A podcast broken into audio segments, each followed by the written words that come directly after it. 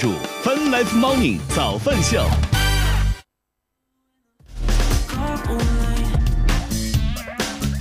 欢迎各位收听收看泛 Live Morning 早饭秀，来自 QQ 音乐旗下泛直播 APP。同时，我们正在通过乐听音乐青春的亚洲顶尖线上流行音乐第一台的亚洲音乐台，在同步并机直播当中。今天是二零二二年五月十九号，今天是星期四，大家早呀！呃，我我发现这段时间，只要是不去下面做，不需要下楼做核酸，就就就是一个很让人觉这感觉很好的一个日子。好，早饭秀，我们先来看一看最新的天气情况吧。北京当前是多云的天气，二十一度，预今天多云转晴，十七到三十度。哎呀，越来越热了啊！深圳当前是阴天的天气，二十四度，预今天多云，二十二到二十九度。上海当前是小雨的天气，十九度，阴天阴天，十八到二十三度。最后来看成都，当前是阴天的天气，十六度，阴天阴天，十六到二十三度。好，早班秀正在直播当中，大家可以在弹幕区和评论区，以及如果在亚洲音乐台听的朋友们，可以来早班秀的微博来找我们互动，微博名字就叫早饭秀三个字啊。我们来看有哪些值得关注的资讯。昨天前昨天还是前天，我们刚聊了芒果 TV 这个要新上的这个《乘风破浪的姐姐三》，请来了很多这个。应该怎么叫呢？就是感觉名字都比较耳熟的一些这种艺人啊。这我我当时就说了，说希望就是这种预告啊，因为现在很多这种预告就一预告就特别的长，可能提前半年就开始做预热，然后完全记不得这件事情。就希望你们预热的时候不要把时间拉得这么长，最好就个提前个两三天，最多一周，不要再多了。我就觉得这种时候是我可以接受的。哎，你看我这嘴跟开过光一样。昨天直播刚说完，然后昨天呢，这个芒果 TV 好像召开了这个招商会啊，芒果 TV 和这个芒湖南卫视两家平台的招商会昨天开始了。然后呢，当时好像说就宣布，呃，《乘风破浪的姐姐三》会在五月二十号啊，也就是明天周五中午十二点正式开始更新。你看看，这就很好嘛，像我这种记忆力不足的这种人，就喜就喜欢这种的。但是接下来啊，我觉得还有一个问题，按照现在平台这样的尿性啊，我不知道这种事情是不是接下来会就是先得给你就是就是本周五啊二十号本周五中午十二点更新的到底是不是正片儿，这就是值得商榷的问题了。因为我记得以前啊《明星大侦探》的时候，湖南台呢就特别就是在本来说，比如说就是说类似于明天开播。啊明天呢，其实当时更的并不是正片，而是一个什么先导片啦，或者是一个什么迷你版啦之类，就特别令人难受，你知道吗？就你哪怕不更，我都觉得好一点。你看了又像没看，这种感觉就特别的不舒服。啊，反正目前官宣了啊，说是这个明天中午十二点，《乘风破浪的姐姐三》将会正式开播。大家有兴趣的话可以看一看，至少从明星阵容上来讲，还是蛮值得一看的啊。如果有你喜欢或支持的这些明星的话，啊，别忘了记得锁定观看。呃，我觉得之前看过一个说法，我觉得挺好的，因为这个阵容一公布，就有人说是不是中国的内娱又动了？中国的内娱是是不是又有希望了？虽然我觉得现在下这个结论有点过于的早，但是不管怎么讲。我觉得这个阵容至少目前看起来还是比较的有诚意啊！我觉得应该用这个形容词会比较好一些。啊，我们到时候来看一看啊，这个到底会演成什么样，拍成什么样啊？我觉得除此之外，我觉得还有一点是比较意外的，因为这个 反而我觉得每年这个招商会怎么老有这么多的新鲜的这个事情或者最新的这个变化？我觉得真是很有意思啊！昨天招商会呢，还有一条消息，我觉得也也引起了热议吧。说这个湖南卫视的老牌综艺节目《天天向上》，这这这是一款，这真是一档命运多舛的节目。从最开始周五的黄金档，然后拖到了周日，又从周日的相对比较黄金的时间段拖到了次黄金档，又从次黄金档调到了黄金档。哎呀，这个这个播出时间感觉过去几年一直在变来变去的。不过说实话。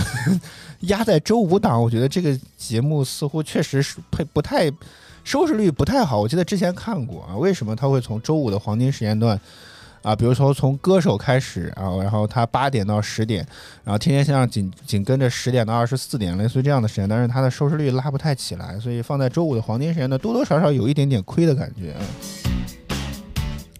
当然，现在这种环境之下，他们的这种偏文艺气息或者说文化气息不对，文化气息会更好一点。文化气息比较重的这种节目，其实是比较符合当下的，所以它的这个播出时间又从比较差的一些时间点，又又调回到相对比较好的一些时间啊。然后主持阵容是我觉得万万没有想到的，真的就是昨天官宣一个新的这个兄弟团，也就是《天天向上》新的这个主持阵容公布了。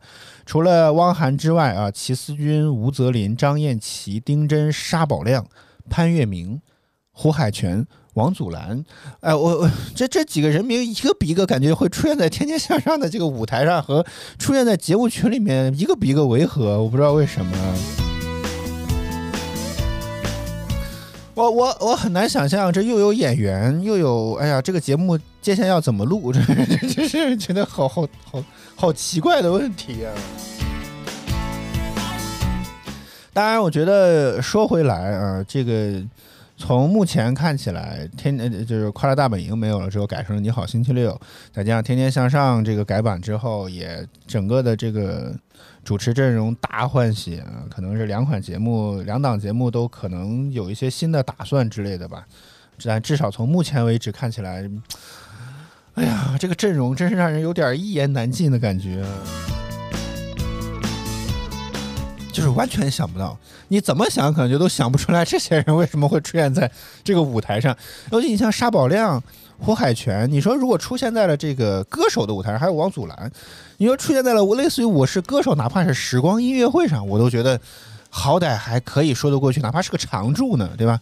常驻嘉宾我都觉得没有什么太大的违和感，但出现在了《天天向上》这么一档类似于文化类脱口秀的节目当中，就就感觉有点奇怪啊。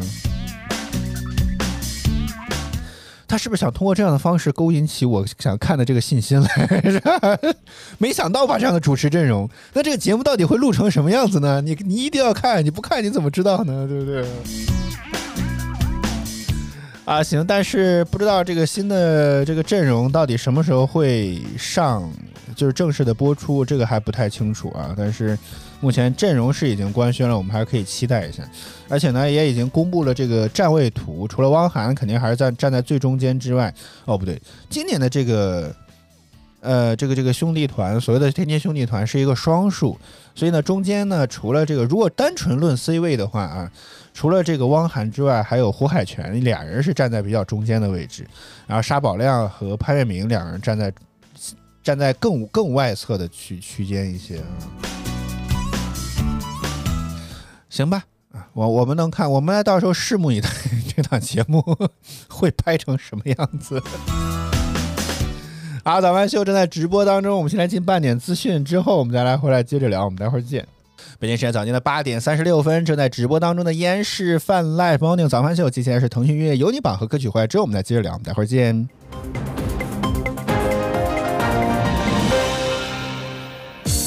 腾讯音乐集团有你音乐榜亿万用户都在听的热门华语新歌第三名。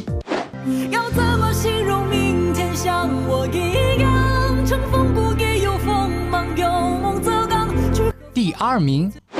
夏天的风，我永远记得，清清楚楚的说你爱我，我看见你哭哭。冠军单曲。那红色的彼岸花。追思开在悬崖，看晚霞像绝望沙发。我借杯僧烟作答。腾讯音乐集团有你音乐榜亿万用户都在听的热门华语新歌。欢迎收听收看《Fun Life Morning 早饭秀》，大家早，我是零零后主播小灵儿。Asia FM，欢迎您回到 Welcome back to 越听越青春的 Asia FM Asia FM bringing you to the best mix of music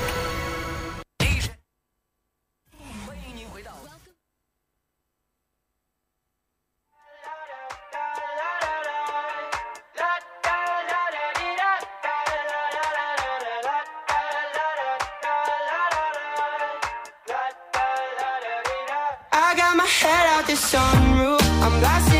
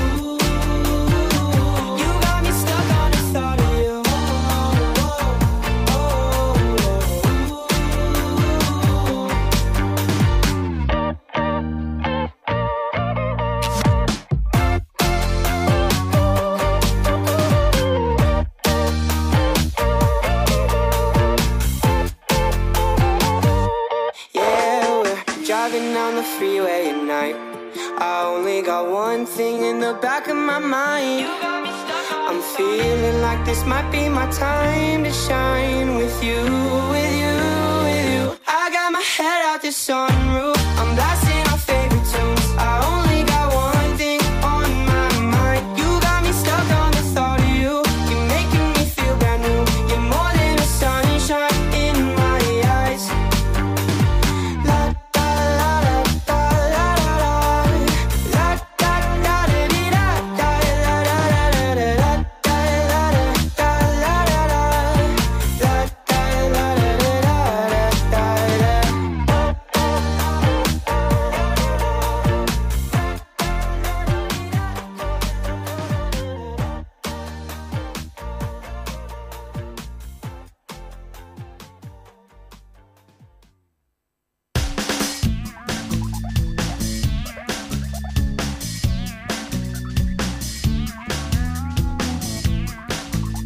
好奇怪的画面。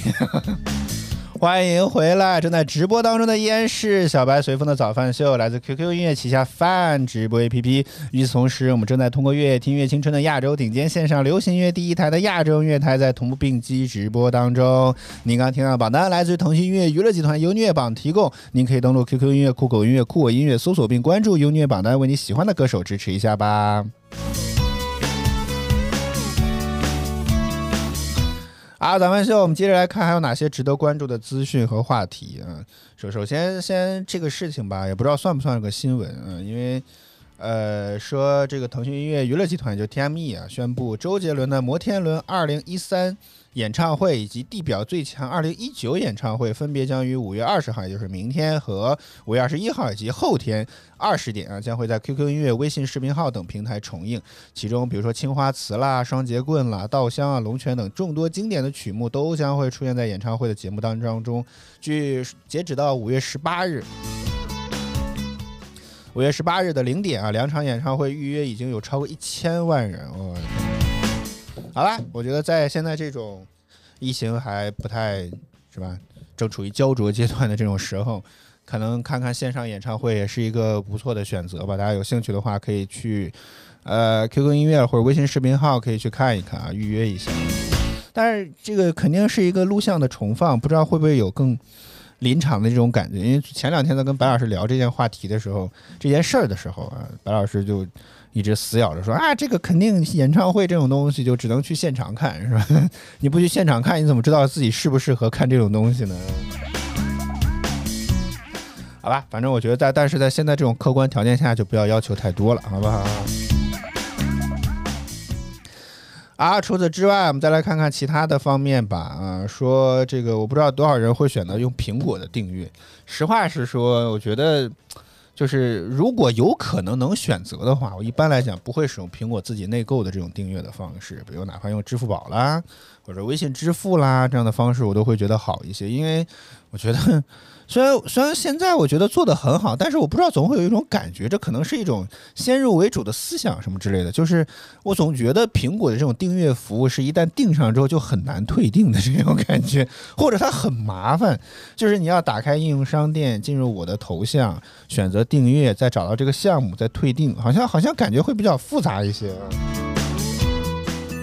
这是一个方面。第二个方面呢，因为有苹果税这种东西的存在，所以呢，这就是它的一般来讲，苹果内购的订阅费用通常都会要比支付宝啊或者微信支付这种第三方订阅的话，价格会稍微贵一些。所以呢，这个就变得，我通常来讲，如果这个东西不是不可替，如果是那种不可替代性，那没有办法，那只能在苹果上订阅，那就订阅吧。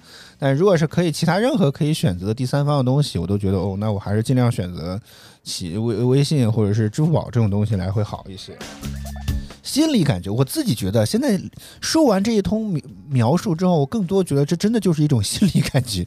实话实说，你想想啊，如果要微信退订的话，我觉得其实事实上要比这这个苹果要复杂的多。比如说，我现在打开了这个微信的界面，点击我，再选择服务，嗯，然后刷一下脸，这个姑且不算吧，好不好？然后呢，再找到右上角的三个点儿。再选择扣费服务，啊，它正在加载，可能我的扣费服务比较多，嗯，然后呢，选择了这个找到相关自动续费的这个项目，再点击关闭。哎，我可以数一数到底哪一个更方便一点。好，第一步打开微信，第二步点击我，第三步点击服务，第四步点击右上角三个点儿，第五步点击扣费服务，第六步找到要退费的这个项目，第七步点击关闭。然后输入密码之类的就不算了啊，所以六七步的样子。那如果要是苹果呢？第第一一，然后打开应用商店。哦，我明白了，应用商店打开的比较慢啊。然后第二步点击右上角的头像，第三步点击订阅，然后哎也好慢呀。在在线退订是吧？在线退订。大哥不至于这么慢吧？我的天哪！好，第几步了？第四步，找到要退订的项目，然后第五步点击取消订阅就可以了。哎，我发现了，好吧。事实上，好像这么算起来的话，用苹果订阅退订会更方便，至少步骤会很少，好吧？我的天哪！你看，是实践出真章，对吧？是先入为主的想了呀，觉得这个 好麻烦。除了等待时间稍微长一点之外，从步骤数上来讲，这个苹果订阅退订要更方便一些。好，实锤了啊，实锤了。但是就是那那接下来只有一种可能性了，就是因为这个苹果苹果的这个苹果税的问题，所以通常来讲导致它的这个订阅价格相对来讲都会比微信和支付宝或者哪怕如果像这种视频平台一样。呃，你可能去淘宝上或者这种第三方的充值，如果要再有一些活动这种的话，可能这种充一年的视频会员的费用要比，呃，肯定就是肯定是要比那个在苹果内订阅相对来讲还是要便宜一些。然后呢，这个昨天吧，昨天这个有有消息说苹果又要改一个规则。说，如果苹果向所有的开发者推出了一项新的功能，该功能呢允许开发者在未经用户确认的同意、确认同意的情况下，就可以提高订阅制会员的这个续订的价格。但是呢，为了防止开发者滥用该功能，苹果呢也对该功能做了一定的限制。在新规上线之后啊，开发者每年只能进行一次涨价的操作，且普通订阅的最大涨幅为五美元，年度最大的订年度订阅最大的涨幅为五十美元啊。嗯，从，哎，虽然这个角度吧，并不是 符合大多数消费者的心理，但是从保护开发者的角度来讲，这个当然我觉得没有什么太大的问题。有些软件呢，是现在我发现，因为现在买断制的软件其实越来越少了，订阅制的软件会越来越多，这样呢，确实也能够极大的激起这个开发者不断开发的这个动力和信心。而且最关键的是，软件持续性的开发之后呢，多多少少这个功能就会。就有一定的积累，这个软件就会变得越来越强大。所以呢，这个东西本身，如果你要说订阅的价格上涨，好像倒也可以理解吧。所以至少从我的角度上来讲，这件事情倒也可以啊。只是你别 别赚一票就跑，我觉得就行。比如说年度这个软件只能一年一次，就只能订一年订阅，涨了五十块钱之后，这软件就跑路，不再更新维护了。我觉得这个就有点坑了，好吗？你没啥想说的？在聊这个苹果要允许开发者可以在未经用户确认同意的情况下就提高订阅制会员价格的续订价格。哦，啊，鬼扯啊！鬼谁谁鬼扯？这这这怎么就鬼扯了呢？白老师，It's bullshit。为啥呀？不不，这个词不能说吧？这个词都不能说。是的，这为啥会是鬼扯呢？大哥，我意思是为什么要这样呢？就我刚刚也说了，因为软件持续性的开发之后呢，你就会有很多软件的就功能会越来越多，理论上讲它价值就会越来越上。没有人说不能涨价，但是你不能在不通知这个订阅用户的情况我订阅的是这个服务，不是这个价格。我想继续去享用这个服务的话呢，它理论上讲就应该给我就就我觉得价格变更属于这个协议合同条款变更，啊，然后这个的话你必须要告知的。啊，那那如果我告知你是吧，你只要一分钟之内不回这个邮件，就算同意了。理论上来说，理论上来说应该是会暂停的，就是你确认你自己，你需要手动确认才会收信。甚至最好再输一遍密码，不然不是说不是你只点个是或否的问题，不然的话是不应该再继续扣费的，因为你这合同价格都变了，你怎么怎么继续履行呢？啊，那如果当时比如说条款变了，未来我有拥有涨价的这个权限。可不在不在在不经不经哎这个这不就霸王条款吗？在不经过你同意的情况下，我只尽到通知义务就可以涨价，大概类似于这么一个逻辑。这不就霸王条款吗？那我写明了嘛，对吧？你不说契约精神吗？那我把契约这个东西写到合同里。那契约也分霸王条款是不是霸王条款？你这就霸王条款啊？这样的，好吧。好吧，大家有兴趣也可以再聊一聊。但是我觉得不知道什么时候会推出啊？如果真是要推出的话。呃，可能真的得请大家注意一下，因为这上至少这个新闻相对来讲消息不是特别的全面和具体，所以呢，不知道它到底假如说真的涨价了之后，到底是通过什么样的方式告知你，还是不告知你？然后只有你等到拿到账单划账的时候，你才能知道，我天，这个这价格上涨了吗？我觉得这个就有点有一点点坑了啊，这个。好，咱们现在我们再来看看其他方面吧。你要发快递的话，通常会选择什么呢？哪家快递公司呢？我一般发只发顺丰，因为我也没有其他的需求，只发顺丰是吧？然后说这个目前卖是前一段时间快递业老大哥啊，中国邮政之前宣布要卖咖啡，我的天呐！邮政咖啡，然后最近呢又盯上了直播带货，我觉得这个倒还是可以理解，毕竟通过自己的物流体系把这个东西给卖出去，嗯，送出去，我觉得这个算是产销一条龙了，好吧，类似于这种感觉，所以我觉得这个倒没啥问题。但卖咖啡这件事情，我多多少少有点不太能够理解。然后之前包括有中国石油还是中国石化来着，也传出说要在他们的这个网点里面去卖咖啡，我觉得这个倒。多少还符合点场景，但是我觉得邮政的这个营业网点里面，如果要卖咖啡这件事情，多少不太能够理解，因为感觉这个就是就大家说你为什么你们这么慢？你先喝口咖啡，消消气，耐心等等，给你搞点咖啡下去，不要这么火大，咱这个慢是正常的啊。好像喝完了跟你说这杯咖啡二十五，这个也算是点加急费用是吗？然后呃这个，然后之所以这位老大哥这么频繁的各种各样的折腾这些听起来有些靠谱、有些不太靠谱的这些项目的原因，是因为说这个。就是不知道这数据是哪来的，但是这篇报道当中提及了，说这个快递业务本身在顺丰以及三通一达的夹击下，只剩了百分之十一点五的市占率。也就是说，其他四家联手贡献了将近百分之九十的市占率。嗯，那他自己啊，不是连其他五家为什么获得这样的结果？一切都是他咎由自取，You deserve it。这不行啊！如果按照之前说的，这个中国邮政是国家的邮政体系，它是要负责兜底的。很多偏远地区，它这个可能四通一达或者顺丰这样的不送，但是它是可能也就只剩偏远地区嗯，好吧，这实在别的都不送的，就是 我们是接盘侠。我我是觉得邮政的服务相对来讲，就感觉个人的想法啊，不不代表普遍的意见。但是至少几次，我觉得接到这个邮政的快递，我觉得快递员都特别的拽吧，这个词，好吧？为什么叫拽呢？觉得特别的牛，我觉得这个是让人觉得很奇怪的，你知道吗？牛啊，来不来？不来走了，就类似这种感觉，你知道吗？尤老师啊，就很烦，你知道吗？牛啊！就是他完全不担心，就完全不担心一点点这种事是，咱也不说你一定要卑躬屈膝，就是觉得类似于这种就这种特别强势的这种感觉，是让人觉得特别的不舒服，你知道吗？就是我我感觉我就得随时随地在门口等。我没有，我倒没有感觉到很好，因为以前农村里面只有那个能送到。啊哈，对啊，所以刚刚说嘛，偏远地区啊什么这种的，嗯但现在应该也通四通一达了吧？嗯，有了，对啊？都有网展了呢。啊，也收发都很方便，是吧？应该是吧，因为我也我也不清楚，只是说好像是有快递网站的。现在行吧。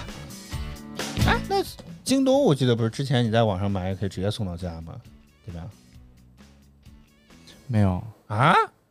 我记得你之前没有在京东上给家里买过东西，有吧？我说的是村儿里面啊，对呀、啊，现在还是京东也不到啊。不到应该，嗯，好吧。好像是到，我我记不清楚了，反正就是比较麻烦，应该好像是最后会给送一下吧。但是主要他找不着，除了最后送一下之外，还要什么地只方主？要他找不着你家住哪儿，啊，能送到村里，我觉得也可以，哪怕让你去取呢。嗯，对，但是就是很多就是他找不着，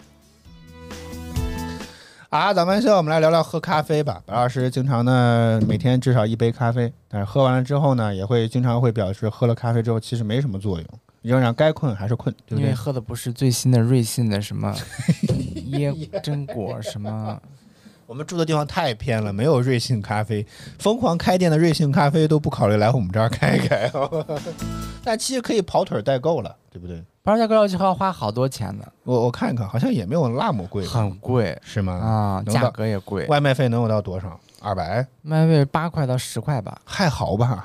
哎呦我天哪，那一杯饮料也就十十块钱，那肯定比瑞幸还是那双倍了都。我看外附近美附近美团外卖上好像都没有，哦，是吗？嗯，啊，瑞幸咖啡，哎，这个字儿是真难打啊，还啊你看都没入驻，根本就找不着。Really？对，是的，难道他跟饿了么合作的吗？我再来看看饿了么。实话实说，我只是觉得瑞纳冰这个东西挺好喝的，所以我对瑞 瑞幸的这个唯一的一点点的心理的寄托就是这个了。但是很遗憾，是吧？我们住的地儿实在是太过于偏了，没有，嗯，哎，这个字儿，瑞幸咖啡。啊，这个全程代买，然后哎，没有说价格呀，跑腿费十六啊那算了，那算了，对呀、很贵的。那就算了。如果是五六块、七八块这种，我觉得多多少少考虑一下。老外说瑞幸它都是用公众号和 APP 点的，呃，我们这儿没有太偏了。对，主要所以这个没有没有网点儿，主要是，嗯呃，但是就是我觉得他们的就是可能现在咖啡店都这样吧，他也跟星巴克对标，公众号和瑞幸这个 app 当中其实都还蛮好用的，然后很多东西都可以选择，这也可能是提高效率的一种很好的一种方法，减少你沟通的这些成本嘛，至少你不用拉着店员一直在那问，这问问问问啊。当然，我觉得唯一遗憾的一点就是现在瑞幸的优惠力度 实在是有点减弱了。在鄙人还有工作的时候，已经很难能拿到这种三折和四折的券了，基本上都是五折、六折的券，就相对比较会多见一些。嗯，然后就打不动了，是吧？打不动了。啊，为什么说咖啡呢？是因为现在当下不少人喝咖啡都是用来选择提神的，对不对？嗯，还是好喝，是吧？就是就是个饮料嘛，不要把它讲那么多。大家主要还是为了健康着想。咖喝咖啡健康，哇，咖啡能显著的降低心心脑血管疾病的风险。激动的我 口水都喷出来了。但是也不能喝的太多，对不对？我记得以正常情况下，一人一天喝个两杯、三杯。这两杯是指你像你这种杯，像你这种杯子吗？像这种杯子，白老师这种杯子，估计至少得有一升吧，应该得有，没有一升也得有五百毫升，好吧？这玩意儿一天喝两杯，我、的天哪！人家都说了是卖的那种，卖的那种也分大杯、中杯和超大杯、中杯、超中杯、大杯和超大杯，对不对？也也有不同的区别，四百多毫升那个，至少喝两杯啥事儿没有。是吧？那也就是得将近一升的。啊啊，说这个基本上来讲，喝咖啡都是为了提神，但是为什么知道什么时候喝咖啡最好吗？啊专家的建议来了，说喝咖啡最好的时间是在早饭后的九到十点，啊，每天一到三杯都可以。午餐的十二点到十四点以后呢，就不建议喝了。好想吃个早餐。因为喝咖啡我来点，我我也我现在肚子也很饿，真的。肯德基早餐怎么样？为什么老是肯德基早餐？那你想吃有啥吃的？肯德基的烂早餐，因为他送的快啊，白老师。那那要不就胡辣汤、豆腐脑？我不大早上你让我吃胡辣汤，那你辣得我心里到底想都发慌。吃什么？那早饭来，大家可以说一说你早饭吃的是啥，给我们一点点灵感和参考。大早上你让我吃胡辣汤，那早上你辣得我心里都发慌。竟然还挺压抑。那你说你想吃啥？你给个方向性的建议和参考，对不对？不知道，你看白老师这种人就特别讨厌，想想吃东西吃那吃呗。我提了几个建议，不仅都瞧不上，然后还说就是吃就让我吃这玩意儿。那你问他说，那你想吃啥？嗯，不知道。你说你这让我很难做人啊，白老师。是不知道，不知道，不知道。那你说说，你看看，你打呀呢，哒哒哒哒哒哒。多可气和可恨，这种人真的是。那你到底想吃啥？你说吧。我也不知道，那你说一说嘛，对不对？早上这个附近除了你说吃胡辣汤、豆腐脑这种之外，然后包子、鱼粉，还没没别的东西了，白老师。一个比一个顶，真的啊是。是。那早餐不都这样吗？早餐要吃好，对不对？中午要吃饱，晚上要吃少。所以你说快点儿，很多店铺都得送来，都得四十分钟起跳呢。除了这家钟师傅早餐好像比较近一点，所以请您尽快。钟师傅，哎呦，钟师馍夹肉，哎呦我的天！好，所以接下来的节目呢，就是表演给大家表演一个点外卖，好吗？好无聊啊，真的 我钟师傅早餐竟然有四点八分儿，啊！三元关键是离得还近，好吗？三十七分钟就可，预计三十七分钟就可以送达。哇，哎呦，不错啊！钟师傅家你快点儿，不要在这废话了，赶紧点下单付款。因为本来不说还好，我现在越说越饿。那想请问一下，中午吃啥呢？这样的情况下，中午随便吃因为，现在马上就要九点了，嗯中午十二点半吃饭，就只有三个小时随便就是中午还有点豆芽菜凑合一炒完事儿。啊，也可以，嗯，这很合理。您快点，这不至于这么挑吧？那个，哎，你说有些时候白老师吧是一个挺积极的人，干啥呢都喜欢打提前量。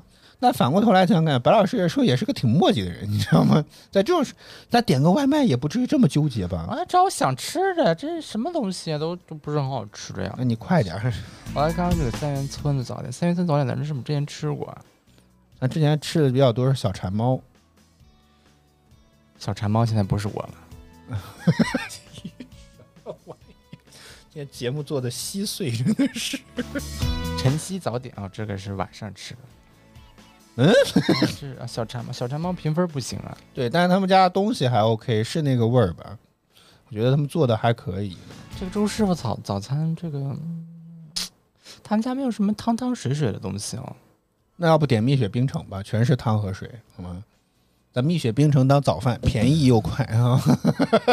真的，你快点儿点，白老师九点了。I don't know what it is。这这不这不是在开玩笑、调侃、说段子吗？毕竟还还有五分钟呢，怎么办？make the decision。欢迎这位没有名字的朋友谢谢你的礼物啊！嗯，啊，没事。咋了？大家看我们在线点早餐，最后再接个屏幕，让大家看看看这个，大家觉得这个菜怎么样？感觉这个豆腐脑怎么样？，那可以啊，这不这线不就在这儿呢，对不对？随时街上都可以给大家看。对欢迎大家来看我们吃早饭，好吗？不是吃早饭，咱吃早饭这个选题已经做过了。啊？是吗？是的，啊那天我专门一大早专门订了一个早餐，预约的时间送达的，然后放在了直播间里面，好多的油条和豆腐脑。哦，是吗？，对，咱们做过这个选题，我记得非常清楚。因为我那次之所以想出来这个选题，是因为我发现早饭就当时做了得有个半年一年的样子了，你摁一摁那。结果做了之后呢，发现压根儿没有没有拍过小，它掉线了，没有没有想连接上。结果发现早饭秀早饭秀一直没有做过跟早饭相关的选题，所以我就那次就就拍了一下这个东西。完了，好了，我们的播控又出现问等等等题了，，你别着急啊，我跟你说，咋了我，拿这个实际的来搞一下。但是 好尴尬呀！啊，是吗？啊，是是我们视频区现在前三了，啊，是吗？真的吗？啊，是吗我不知道。？What happened？咱们也啥也没有干啊，这都能当前三？还 真是小时榜第三，因为九点的榜单刚放啊啊啊因为刚跨了整点。原来是这样啊。啊，白激动一场，好吗？咱们人家榜单也不是这么看的。